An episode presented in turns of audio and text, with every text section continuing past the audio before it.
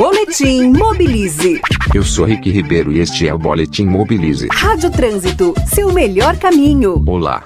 A Prefeitura de São Paulo anunciou um plano emergencial de calçadas para reformar 1 milhão e 200 mil metros quadrados de passeios em toda a cidade, com investimento de 400 milhões de reais.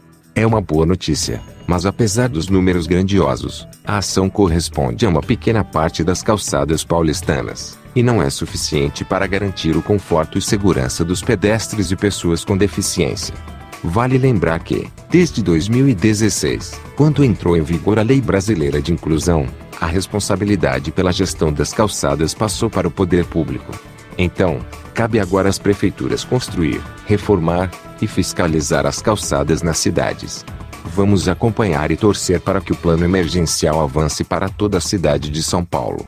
Falando nesse assunto, o Mobilize Brasil está realizando no momento a campanha Calçadas do Brasil 2019, que avalia as condições de caminhabilidade nas 27 capitais do país. Em breve trarei os resultados para vocês. Eu sou Rick Ribeiro e este é o Boletim Mobilize. Saiba mais em www.mobilize.org.br. Na Rádio Trânsito, Boletim Mobilize.